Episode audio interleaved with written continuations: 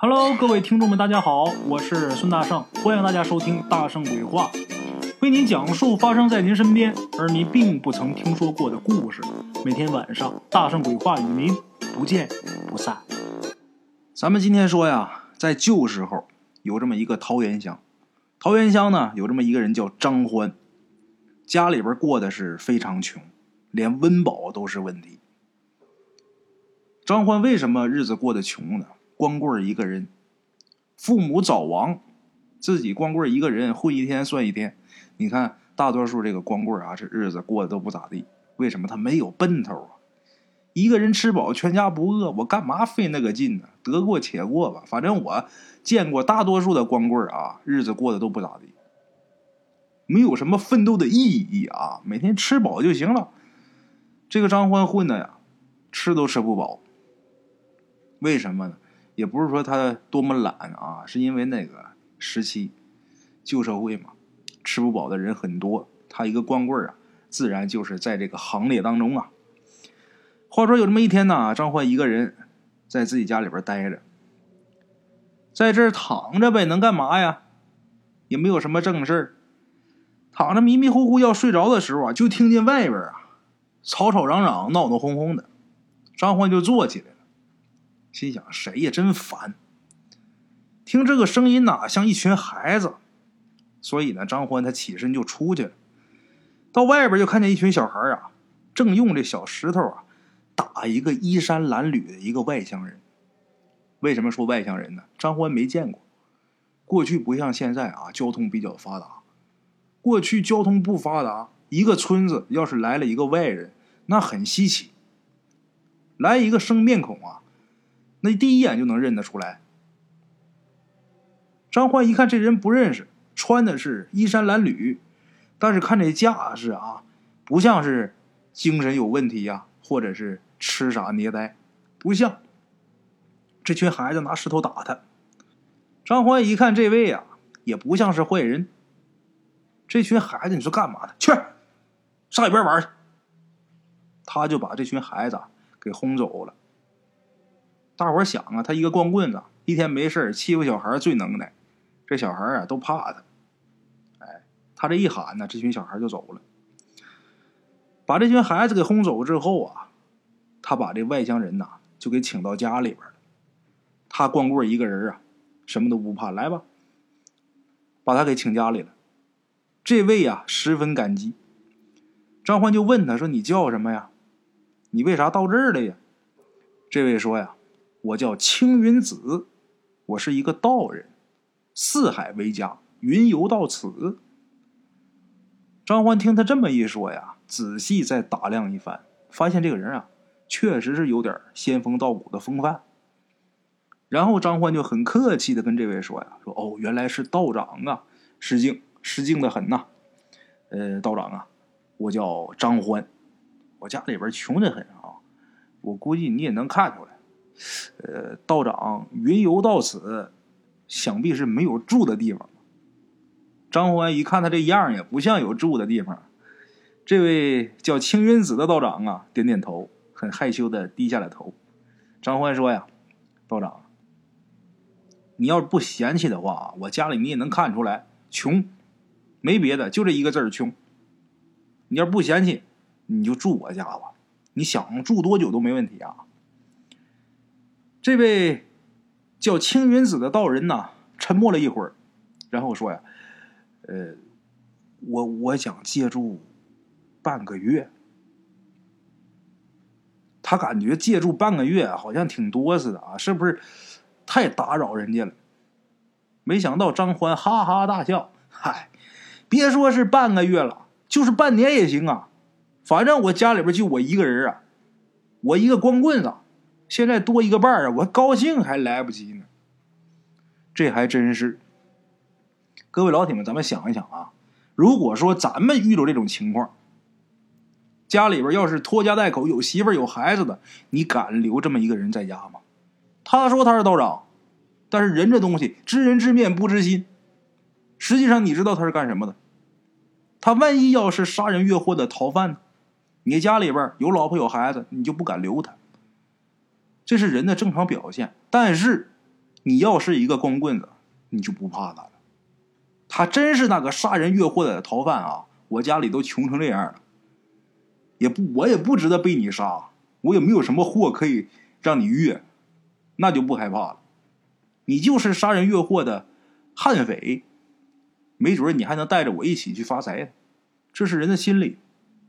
这位青云子道人呢，一听张欢这么说，也没说什么，啊，在这待着，张欢给弄了点水，简单呐洗了洗。等到晚上的时候呢，张欢呢走进里屋，从床底下呀摸出半碗棒子面玉米面儿，弄半碗苞米面子到厨房啊，有一个破锅。崴一瓢水，把水烧开，把这棒子面扔里边，一和了，快点一搅和，那就是一锅糊涂啊！我不知道大伙谁喝过糊涂啊？说白了就是棒子面粥，玉米面的粥，那叫糊涂。现在农村有好多喂鸡、喂狗、喂猪的，给打糊涂。把这水烧开了，苞米面放一个桶里边，把这开水往桶里边一浇，趁热赶紧一和了，哎，这叫糊涂。过去人也吃那，我不知道你们各位谁吃没吃过啊？反正我吃过，我是故意让我妈给我做了一锅。我记着啊，我记着我妈小时候说：“哎呀，天天喝那苞米面粥啊！”我们小时候啊，那遭罪呀！我就心想，那那粥不挺好喝的吗？我说你给我弄一锅，我尝尝。我妈就给我弄了一锅，那还放的荤油。我小的时候啊，放的荤油，放的香菜，还调的味儿。还切两条黄瓜丝儿里边，那吃着都烧心。那玩意儿是真不好吃。哎，张欢他们家唯一就剩这半碗苞米面就这一瓢水，弄熟了之后，这俩人是狼吞虎咽，把这一锅粥给喝掉了，总算是勉强的填饱肚子。你说那玩意儿能吃多饱？不可能。吃完以后你还得多喝水，要不然烧心。饭后啊，这个青云子啊，就跟张欢说：“呃，我看张兄啊，一脸富贵相，不应该这么贫穷啊。”张欢这时候笑了，道长啊：“你就别拿我开玩笑了。虽然说没有什么娱乐项目，你别拿我找乐儿。”这青云子啊，特别认真的跟他说：“张兄啊，我虽像个乞丐啊。”但是我也懂得许多奥妙之术，我敢打保票，将来张兄你一定飞黄腾达。张欢听完这话之后啊，明知道这青云子说的是假话，但是也听得眉飞色舞的啊。人都愿意听好话，拿好话一砸你，那都像喝了蜂蜜似的啊，这个美呀！简短截说，一夜无话。第二天早上。道人青云子跟张欢说：“呀，呃，张兄弟，我出去转一转，晚上我就回来。”张欢很客气：“啊，好，好，好，啊。”青云子一走，张欢在家里边发愁了：“怎么的呢？没饭辙了，一点粮食没有了。昨天那半碗苞米面造没了呀，这怎么弄？一大早。”青云子出去了，张欢在家溜溜的饿了一天，这一天也没吃东西，这心里边胃里边啊闹得慌啊。等到半黑天的时候，忽然间呢，家里边门响了，他这门也没锁啊，人家打外边推门就进来了，一看不是旁人，青云子。青云子这会儿啊，手里边拖着一个小袋儿，一个小布袋儿啊，然后就说呀。张兄弟，我四处逛的时候啊，捡了一小袋米，咱俩今天晚上这肚子啊，算是有着落喽。张欢高兴坏了，等着啊，马上烧水，赶紧把他那破锅就架上了。一瓢水倒里之后，这米扔锅里边煮熟了。大米呀，它跟苞米面子它就不一样了。这一锅粥虽然说没有菜，但是俩人吃的也是无比的香甜呐！啊，吃完饭之后呢，青云子跟张欢说：“哎，张兄弟，村子西头那大户人家叫什么来着？张欢说：“啊，那是马员外家，这方圆几十里最富有的一家就他家，老有钱了。你怎么问这个问题啊？”哦，呃，依我看呢，那个马员外比他嘴窄，他是个穷酸命啊，他不应该那么富有才对呀。张欢这时候一想啊，也挺惊异。张欢说：“是啊，前些年那马员外穷的连裤子都穿不上，也不知道怎么的，后来他就飞黄腾达，还富甲一方了。你说这玩意儿哪儿说理去？前些年他不如我呀，他连棒子面都吃不上。”青云子一听啊，就说：“干脆这样，张兄弟，你跟我跑一趟，也许呀。”你能有意外收获。这个张欢问他说：“咱去哪儿？”青云子说：“跟我去他家。”张欢一听：“干嘛？你要偷东西啊？”青云子：“嗨，是偷什么东西啊？你跟我走就行了。”咱说了，张欢一个光棍，他什么不怕呀？走走吧。就当天夜里，趁着今儿不饿啊，半夜的时候，二人是悄悄的翻墙进了马员外家。到他们家之后，四处一看，灯都是黑的啊！房子可不少，灯可都是黑的。这么大的院子，黑压压一片，唯独偏房里边还亮着灯呢。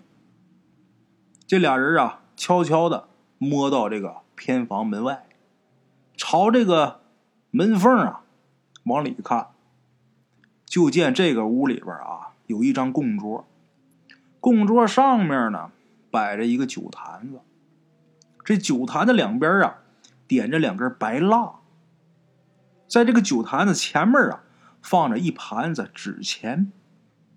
张欢一看呢，十分惊奇，心里边全是问号。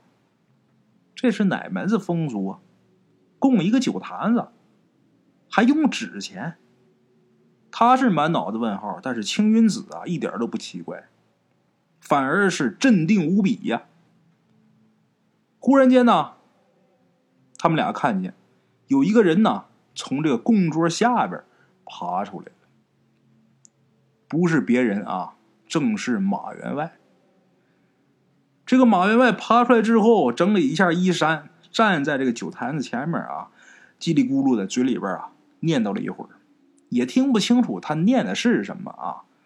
可是这时候，张欢可清楚的看到，忽然间有一只啊。就跟枯树枝似的手啊，从这个酒坛子里边伸出来。紧接着，一个血淋淋的小脑袋也冒出来了。再紧接着，一个不到一尺长的、很奇怪的一个小人儿，就从这酒坛子里边蹦出来。蹦出来之后啊，站在这个供桌上。再看马员外，他一点都不害怕啊，很镇定的从怀里边抽出一把刀。然后挽起袖子，在自己这个手臂上划开一道口子。这一刀下去之后，这鲜血慢慢可就流出来了。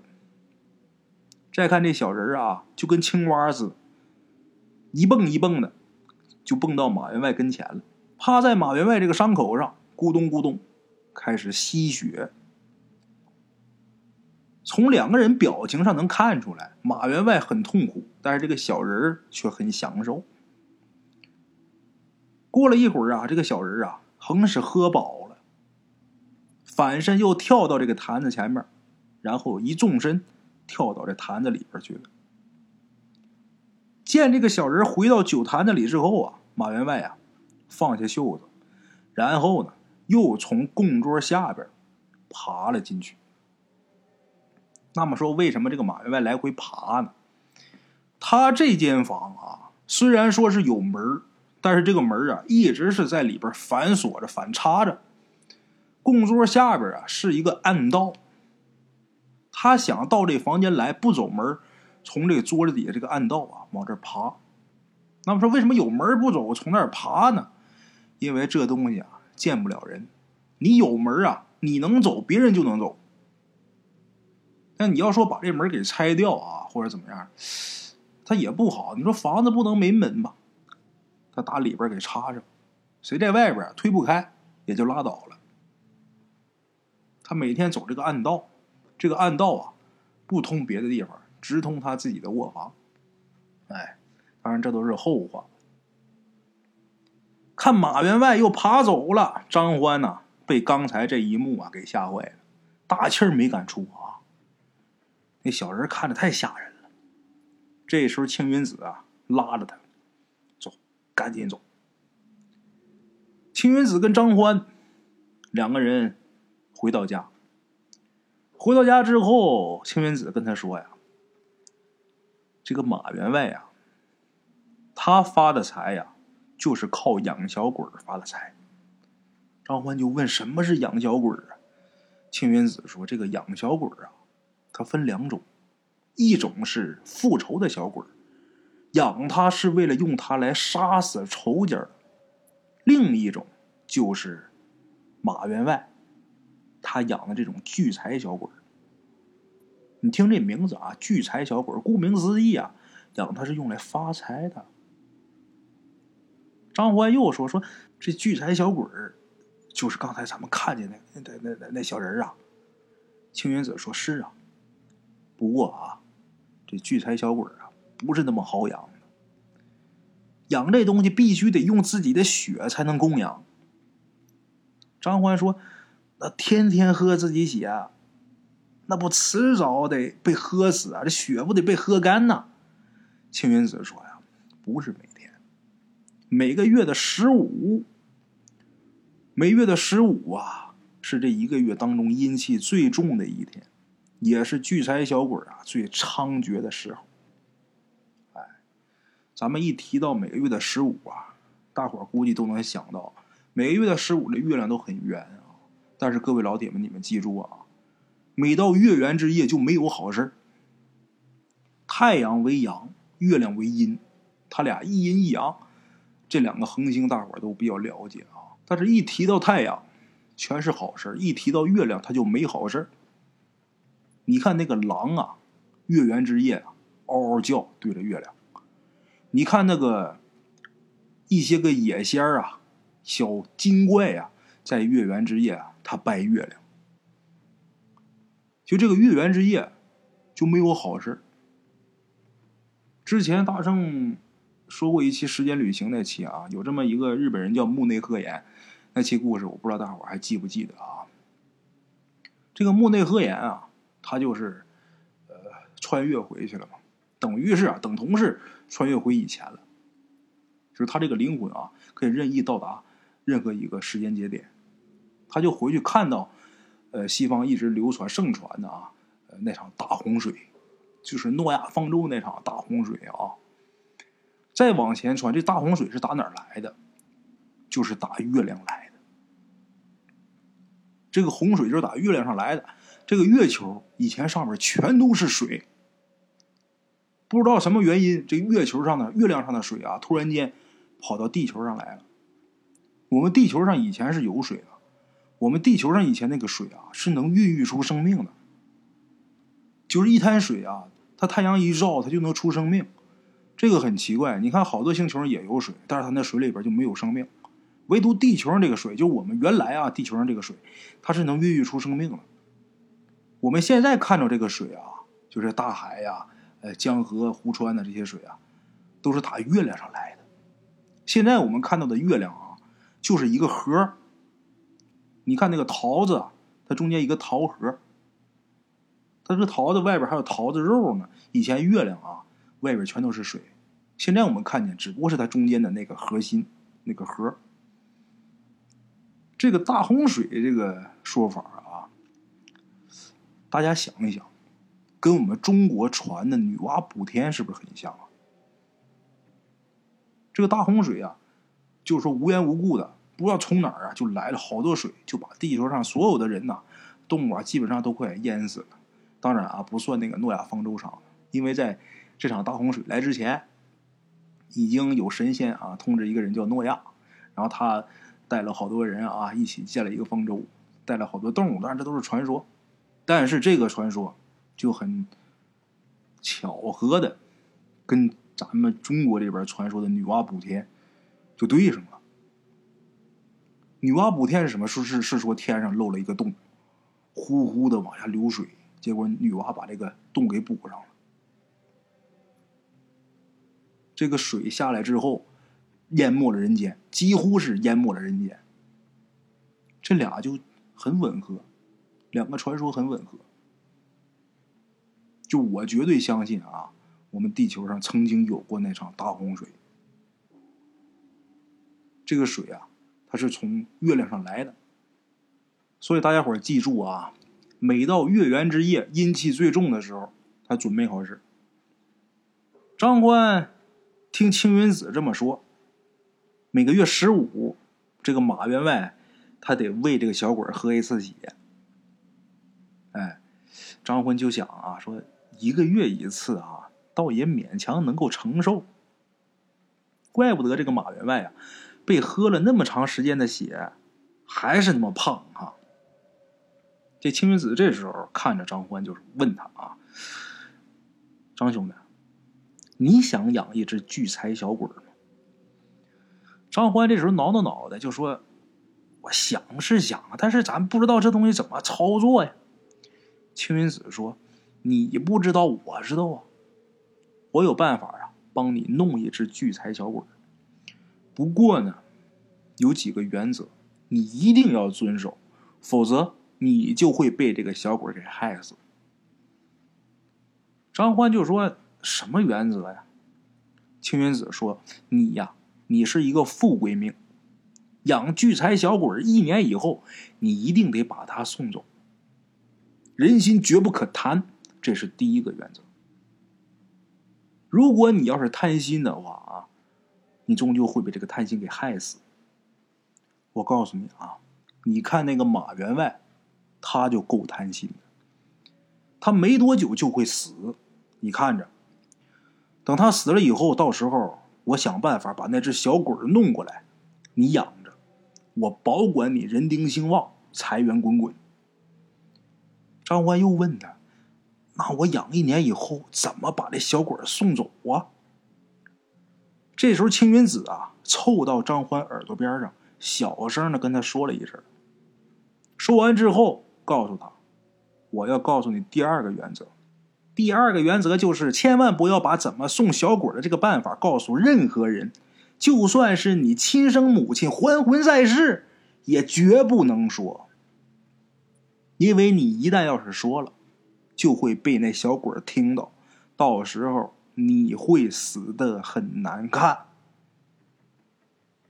哎，书要简言，麻烦的地方啊，咱就不说了，咱单说这件事情的发展进程。没过几天，真让青云子给言中了。这个马员外果然是死了。马员外死后第五天，那天一大早，青云子是早早的出门，等到天黑了，都晚上了。回来，手里边拎着一个酒坛子。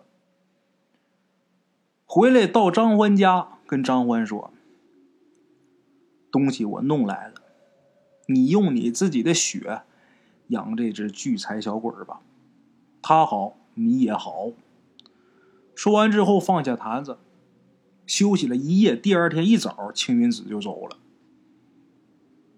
还别说，张欢按照青云子交代的方法。每个月十五，用自己的血供养这只小鬼不到半年，张欢就家财万贯，那财发的呀，你都想象不到，那真是财找人。你在家里边躺着，就有人来给你送钱。这个买卖，别人费多大劲做不了，张欢去一句话办成了，就财就好到那个地步。半年就家财万贯。又过了半年，整一年以后，有这么一天中午，张欢用了一块写满了符咒的黄布包住了这个酒坛子，又在自己家院子里边烧了一大锅油。等这一大锅油烧的滚滚开的时候，他把这酒坛子扔油锅里了，足足的炸了两个时辰，炸四个小时。那都给砸没有了，还真是，打那以后，张欢就再也没有什么聚财小鬼儿。原来这个青云子啊，在一年前告诉他的这个方法，怎么送小鬼儿？青云子告诉他，这小鬼儿根本就送不走，除非你用油把他炸死。如果不把他炸化了，死的就是你。哎，归根结底啊，咱不但要说故事，咱还得说这故事当中的人情世故。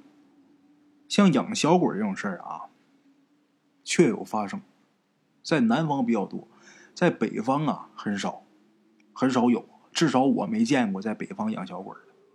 在南方，我确确实实是见过，很恐怖啊！在厕所里边养，在厕所这个水箱里边，就厕所后边不有冲水的那个水箱吗？在那个水箱里边养。厕所那地方它阴呐，他把小鬼养在里边，水也属阴。养在那儿，像广东、香港、像泰国、像这些地方养小鬼的人比较多。反正我是不认同这种做法。咱说养这个小鬼啊，你养不好了，你必遭反噬啊，他得弄死你啊。你就是养好了，最后你得把他想办法弄死，反正你们俩得死一个。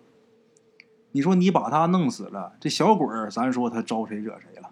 被这些个法师啊给练成小鬼儿，他就够倒霉的了。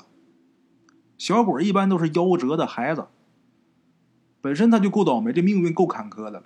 结果啊，被这些个不良的术士给他练成了可供供养的小鬼儿，然后利用完他之后，你再让他飞灰烟灭，那不是造孽的吗？这种事儿啊，绝对不能碰啊！大伙儿听听故事就得了，千万别抱着什么好奇心，我整一个聚财小鬼，我要发财，别想那事儿啊！好了啊，今天故事啊就到这儿，非常感谢各位老铁的收听，明天同一时间，大圣鬼话不见不散。路边的茶楼，人影错落。用声音细说神鬼妖狐，用音频启迪人生。欢迎收听《大圣鬼话》。Hello，大家好，我是主播孙宇，现在吃完了饭，然后就回到自己的课室上啊。回到课室有喜马拉雅、百度搜索“大圣鬼话”，跟孙宇、孙大圣一起探索另一个世界。那天山女子独守空城，也只是感谢鬼友们，感谢鬼友们，感谢鬼友们一路陪伴。大圣鬼话，见字如面。欲知后事如何，且听我下回分说。